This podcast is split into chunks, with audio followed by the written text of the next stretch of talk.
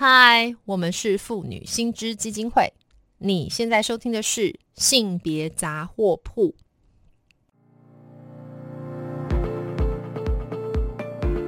从新闻看性别，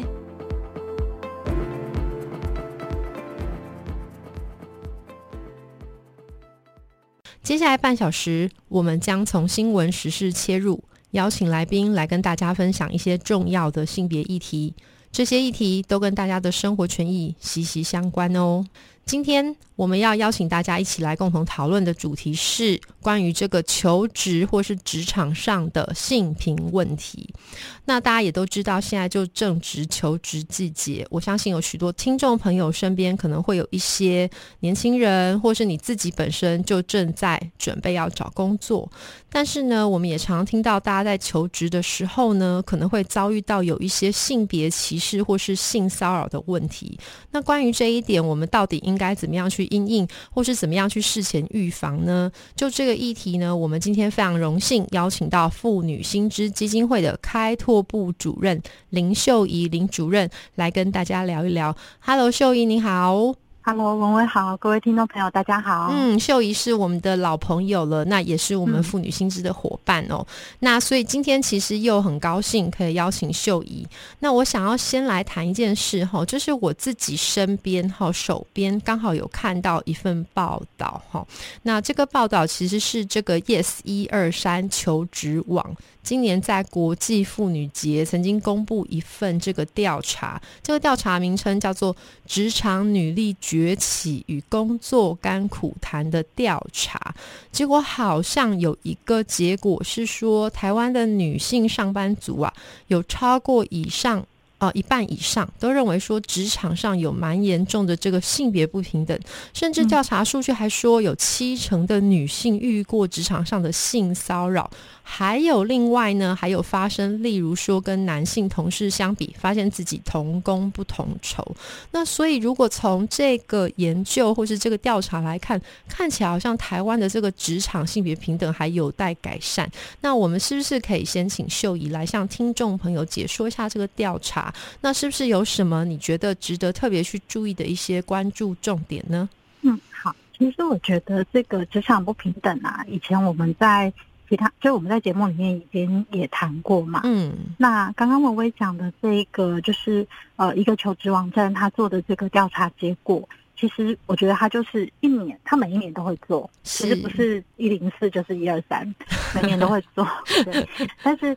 不管怎么做，其实有一些很基本的这个职场性的不平等问题，其实我觉得它都还存在。是，像刚刚有讲到说那个同工不同酬啊，嗯，我觉得在讲同工不同酬之前，我想先讲个数据，是，就是即便是全台湾，我们的男女薪资差异，女性只有男性的八成薪，也就是我们只能拿百分之八十的薪水，这个是主计处他过去的统计。所以男女之间本来就有薪资差异，所以看起来就是说，不是只是像这样私人的求职网自己调查结果是这样，连我们主计处自己数字都这样呈现。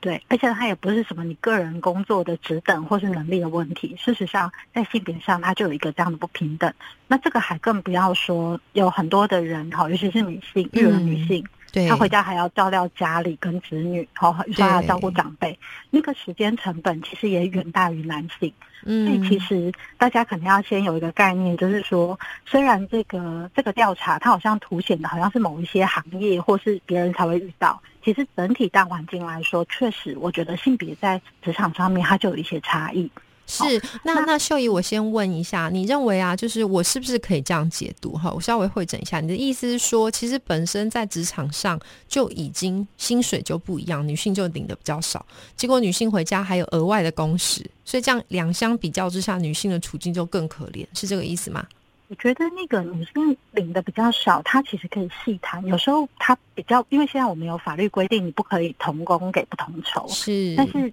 有时候这个事业他会用的方式是开不同的缺，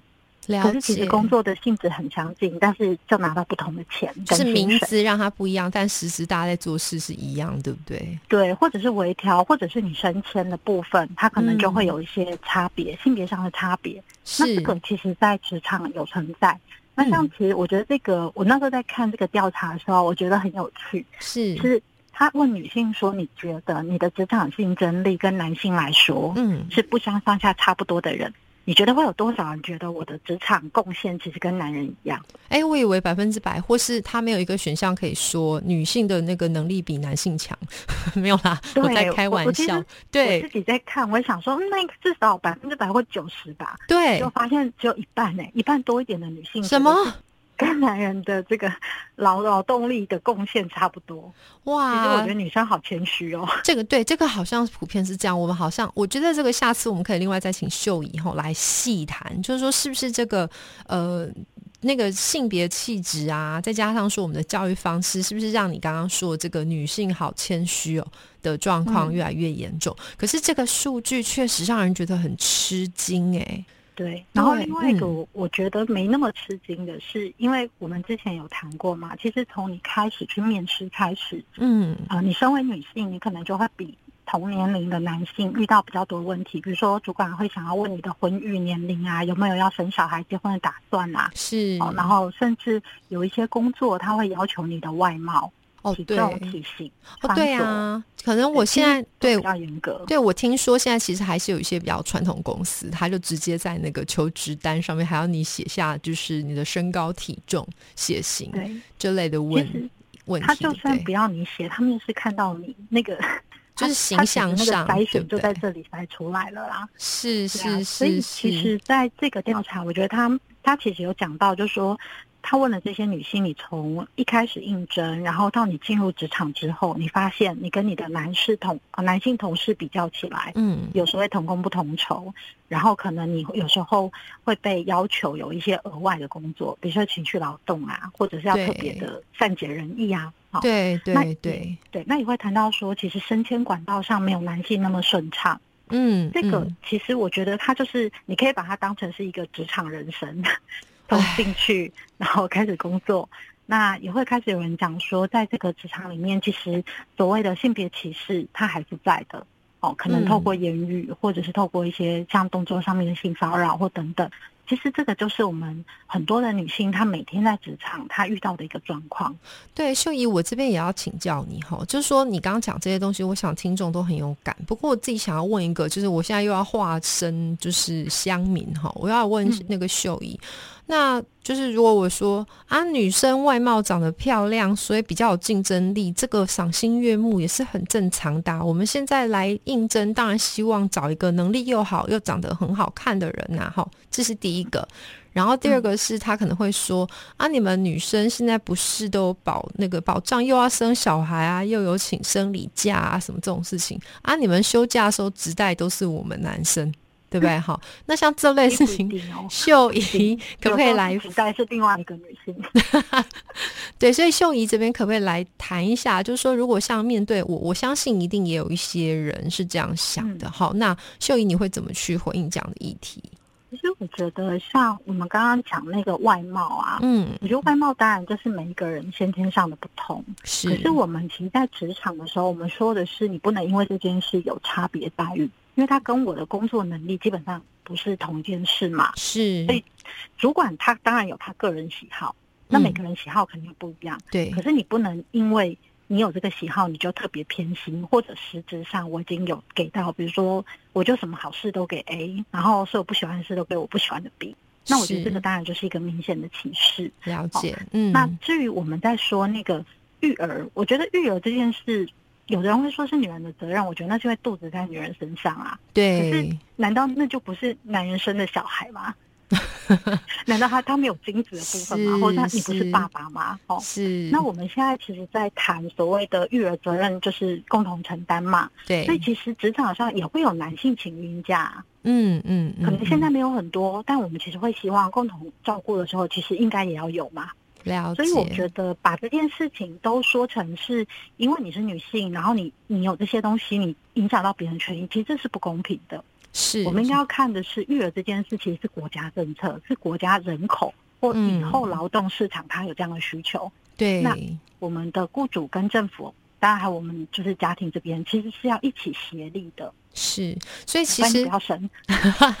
就是推动不婚不生运动，对不对？不过会啦，如果现在这个社会的那个环境这么恶劣，我想越来越多人，我想也不是只是女性，就像你说，这是男女共同一定要一起的来创造生命嘛。那结果，嗯，这个环境如果这么恶劣，我想这已经不是只是女性的事吼，这是大的事。好，那所以其实秀仪点到蛮多议题吼，那其实也让我很吃惊耶，原来就是呃，我们这个可以从一个职场上的这个性别不平等连接到这么多的脉络。可是呢，接下来我就要请教秀仪哈，其实因为您也是长期在我们这个妇女薪资基金会推动这个相关政策，那其实我们妇女薪资基金会大家都知道，我每次都一直讲，我们有个很重要的一个政绩，哈，很重要的一个历程，就是其实我们当初是推动这个性别平等工作法。好的，这个团体之一啦。那所以我想问说，诶，我们这个性别平等工作法到现在已经上路施行二十年了。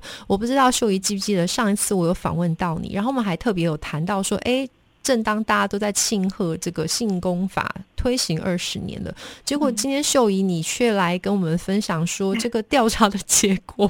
还是这个职场文化让人觉得非常的不舒服哈。那我们也不能只是停留在这边，只是大家抱怨一下，或是分析。我想分析现象很重要，可是因为秀仪，呃，我也想要再请教你哈。所以如果秀现在这样子，虽然有法律保障，但是其实还是有这个现象，你觉得是什么原因？然后再来就是说，如果你现在是一个，嗯，我想要听你的建议，就是说，如果现在有听众朋友，他刚好正是在找工作的年轻人，那他要怎怎么样在事前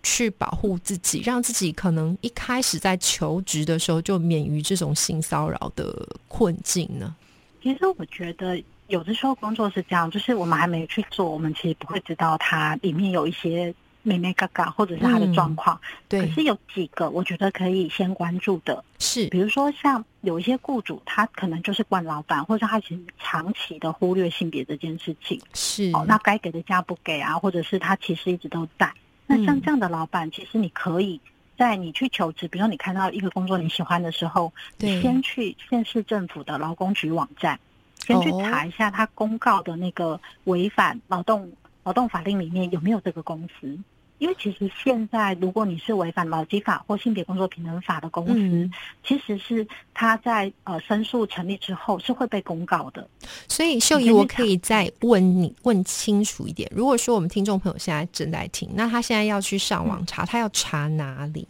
哦，比如说，如果你是在台北市的话，我以台北市为例，嗯，那你可以先查台北市劳动局。好，劳动局对不对？劳动局，嗯，对。嗯然后里面有一个叫做违反劳动法令专区。哦，有设专区啊。对，点进去之后，你就会看到它，它下面会先写那个事业单位，嗯，哪一个单位，然后负责人是谁，嗯，然后他违反什么法令，嗯，你大概就会知道说，哦，原来这个公司他们有这样的一个记录。那确实有一些县市会跟我，会呃，有些听众会跟我说，哎，可是我的县市好像没有公告，那怎么办？对，你其实也可以去查劳动部，劳动部它也有一个违反劳动法令事业单位的一个查询系统，是，然后一样你查的时候，它其实是把就是呃就是全国的资料它放在里面，嗯所以你嗯其实也可以查得到。那可是有的人会说，但这个老板他可能拖这个公司他可能有违法，可是大家都没有去申诉他，对，我们可能就是口耳相传，哦哪里不太好不要去。但我会觉得说，像这样子，可能你也可以，比如说有一些网网站或是呃就业工作的，你可以先去查查看他的评价。那还有一个，我觉得是自己可以注意的警讯是，是，你入职的时候，嗯，因为其实我们都规定，像劳动相关的法规啊，劳基法是最基本的，对。性，别工作平等法也是最基本的，对，所以你就可以先看你的工作规则，嗯哼，这个公司的工作规则有没有写到类似就相关的一些保障或基本，好，这是。基本盘。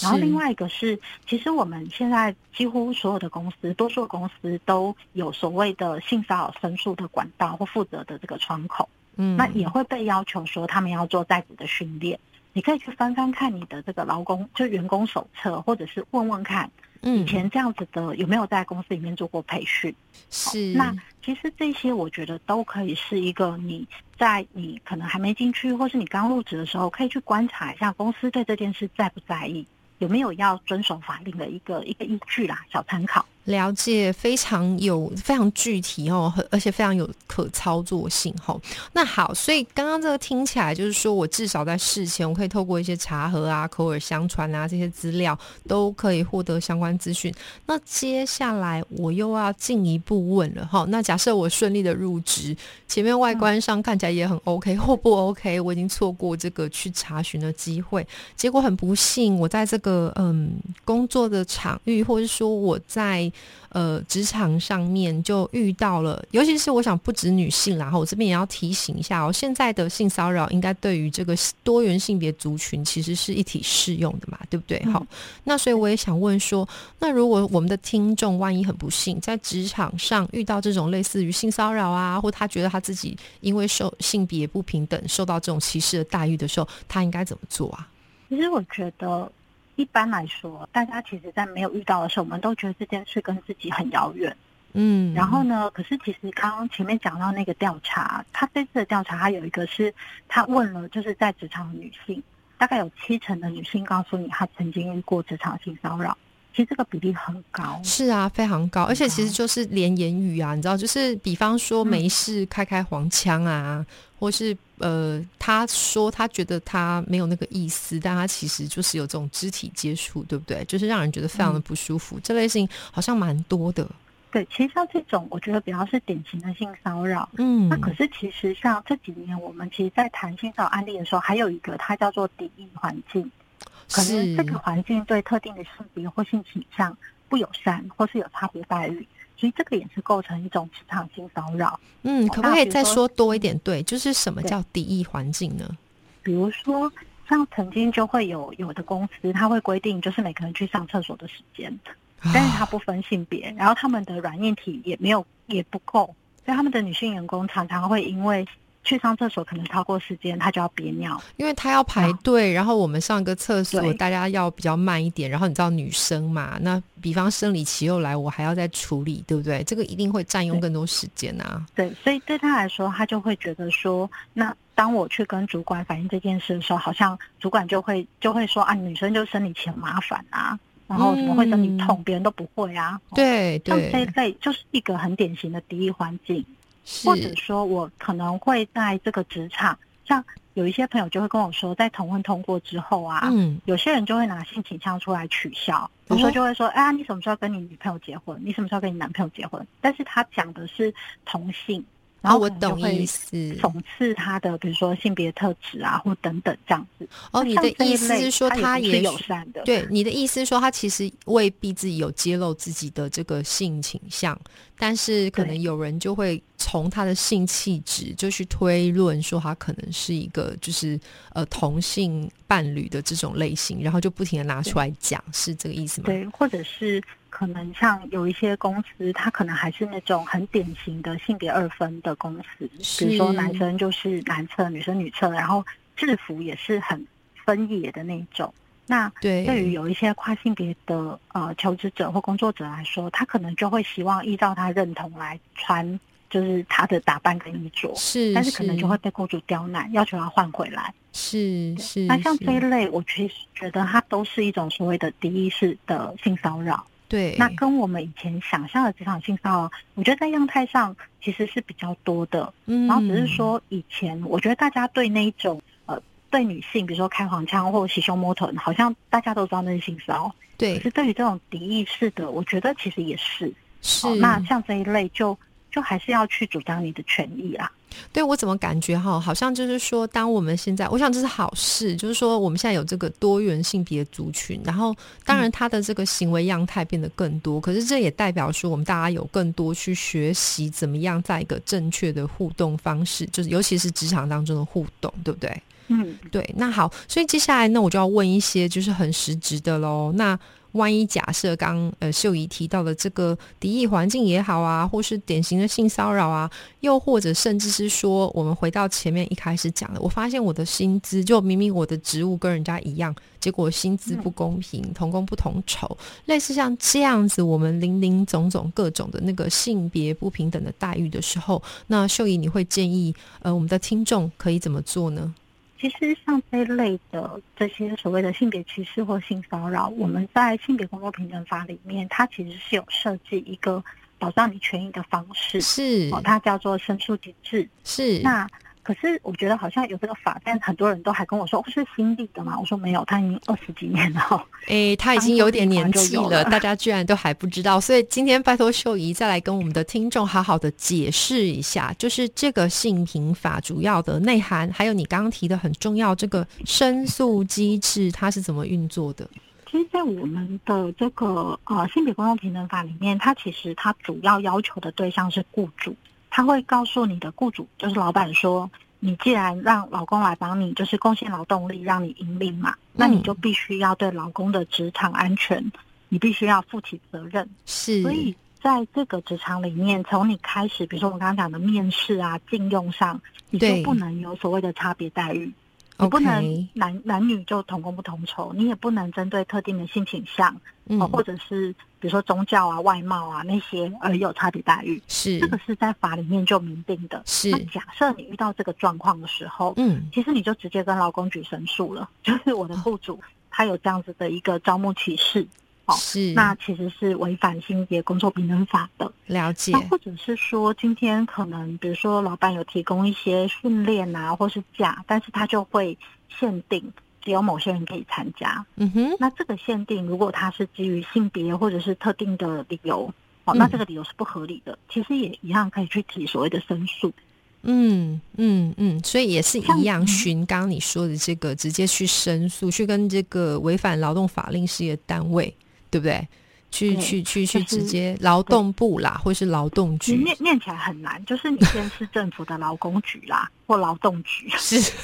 对，就是大家大家稍微了解一下哦，打电话就可以，对不对？你打电话先去问他，我要申诉，我要准备哪一些东西，然后他大部分会请你去填表格这样子。OK，比如说像台北市就很简单，你就打一九九九，嗯，就跟他说我嗯遇到一个职场职场歧视，嗯然后就会帮你转到这个适合就是那个接线的人这样子，是就可以问他那我要申诉要准备哪一些东西。哦是那性骚扰的话，其实，在我们的性工法里面，它其实是说雇主知道的时候，他其实就要开始调查这件事，跟要采取立即有效措施，让性骚扰不能再继续发生。所以你的意思是说，这个一开始我们最重要是不是马上就对外，而是我们一开始就要求说，这个职场上面这个雇主有一个义务要来先做一些调查跟处置，对不对？对，因为我们其实刚刚前面讲那个招募啊，或制度上的歧视，那个其实就是雇主对你歧视了，所以我直接去找了劳工局。可是性骚扰有可能不是雇主对我性骚扰啊，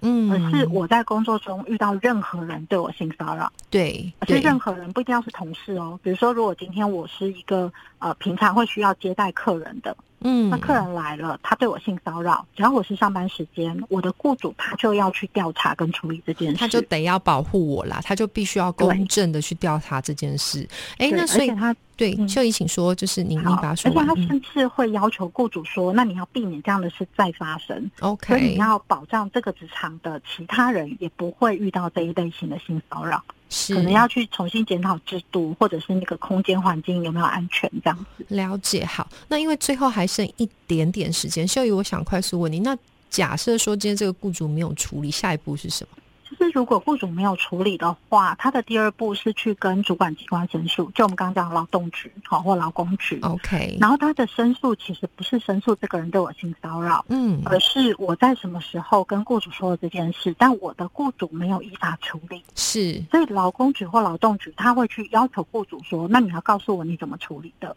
如果了你违法解，他就开罚，跟我们刚刚讲前面那个公告。是就就会就会把它公布出来，对不对？所以才会回到刚刚秀仪说的，其实呃，要欢迎听众朋友在找工作之前，可以先上网去确认一下这个到底这家你要工作或是要去面试的公司有没有这样子违反劳动法令的嗯状况，对不对？好，那秀仪因为。在最后，最后让我追问一点点问题。你认为我们现在性别平等工作法还有没有什么地方是未来可能你你在规划上面会持续推动的部分？我觉得，就现行的法令来说，我们刚刚讲的是，如果骚扰你的人不是雇主，那雇主嗯要负责处理。可是对我们有一个洞，有个漏洞没有补起来，就是如果是是我的雇主的话，那哦，我其实去跟他申诉，这很奇怪，这太奇怪了，对，对，那所以妇女薪资其实在倡议上，我们会希望，如果他是最高雇主的，其实就直接由主管机关来调查这个性骚扰事件，嗯，然后去处罚。嗯，这个我觉得是一个比较合乎常理的，因为确实过去我们在处理就是职场性骚扰，听就是人家问问题的时候，很多人会跟你说，可是我会担心他是老板，我一提就死定了。哦对，这个确实就是一个大漏洞，所以对，这个部分真的非常谢谢秀仪，因为那那接下来我就是要代表听众朋友，就拜托秀仪跟我们妇女心思基金会持续的帮我们追踪跟推动你刚刚提的关于这个性功法的完善这件事情哦。嗯，好，非常谢谢秀仪。那呃，如果听众朋友对于今天我们谈到的性别议题有兴趣的话，也非常欢迎到我们妇女新知基金会粉脸书粉专按赞追踪，或是发了我们妇女新知的 IG 网站。当然，我们更欢迎小额捐款支持我们继续争取权益。秀仪，今天非常谢谢你来跟听众分享哦，希望下次再见喽，拜拜。好，拜拜。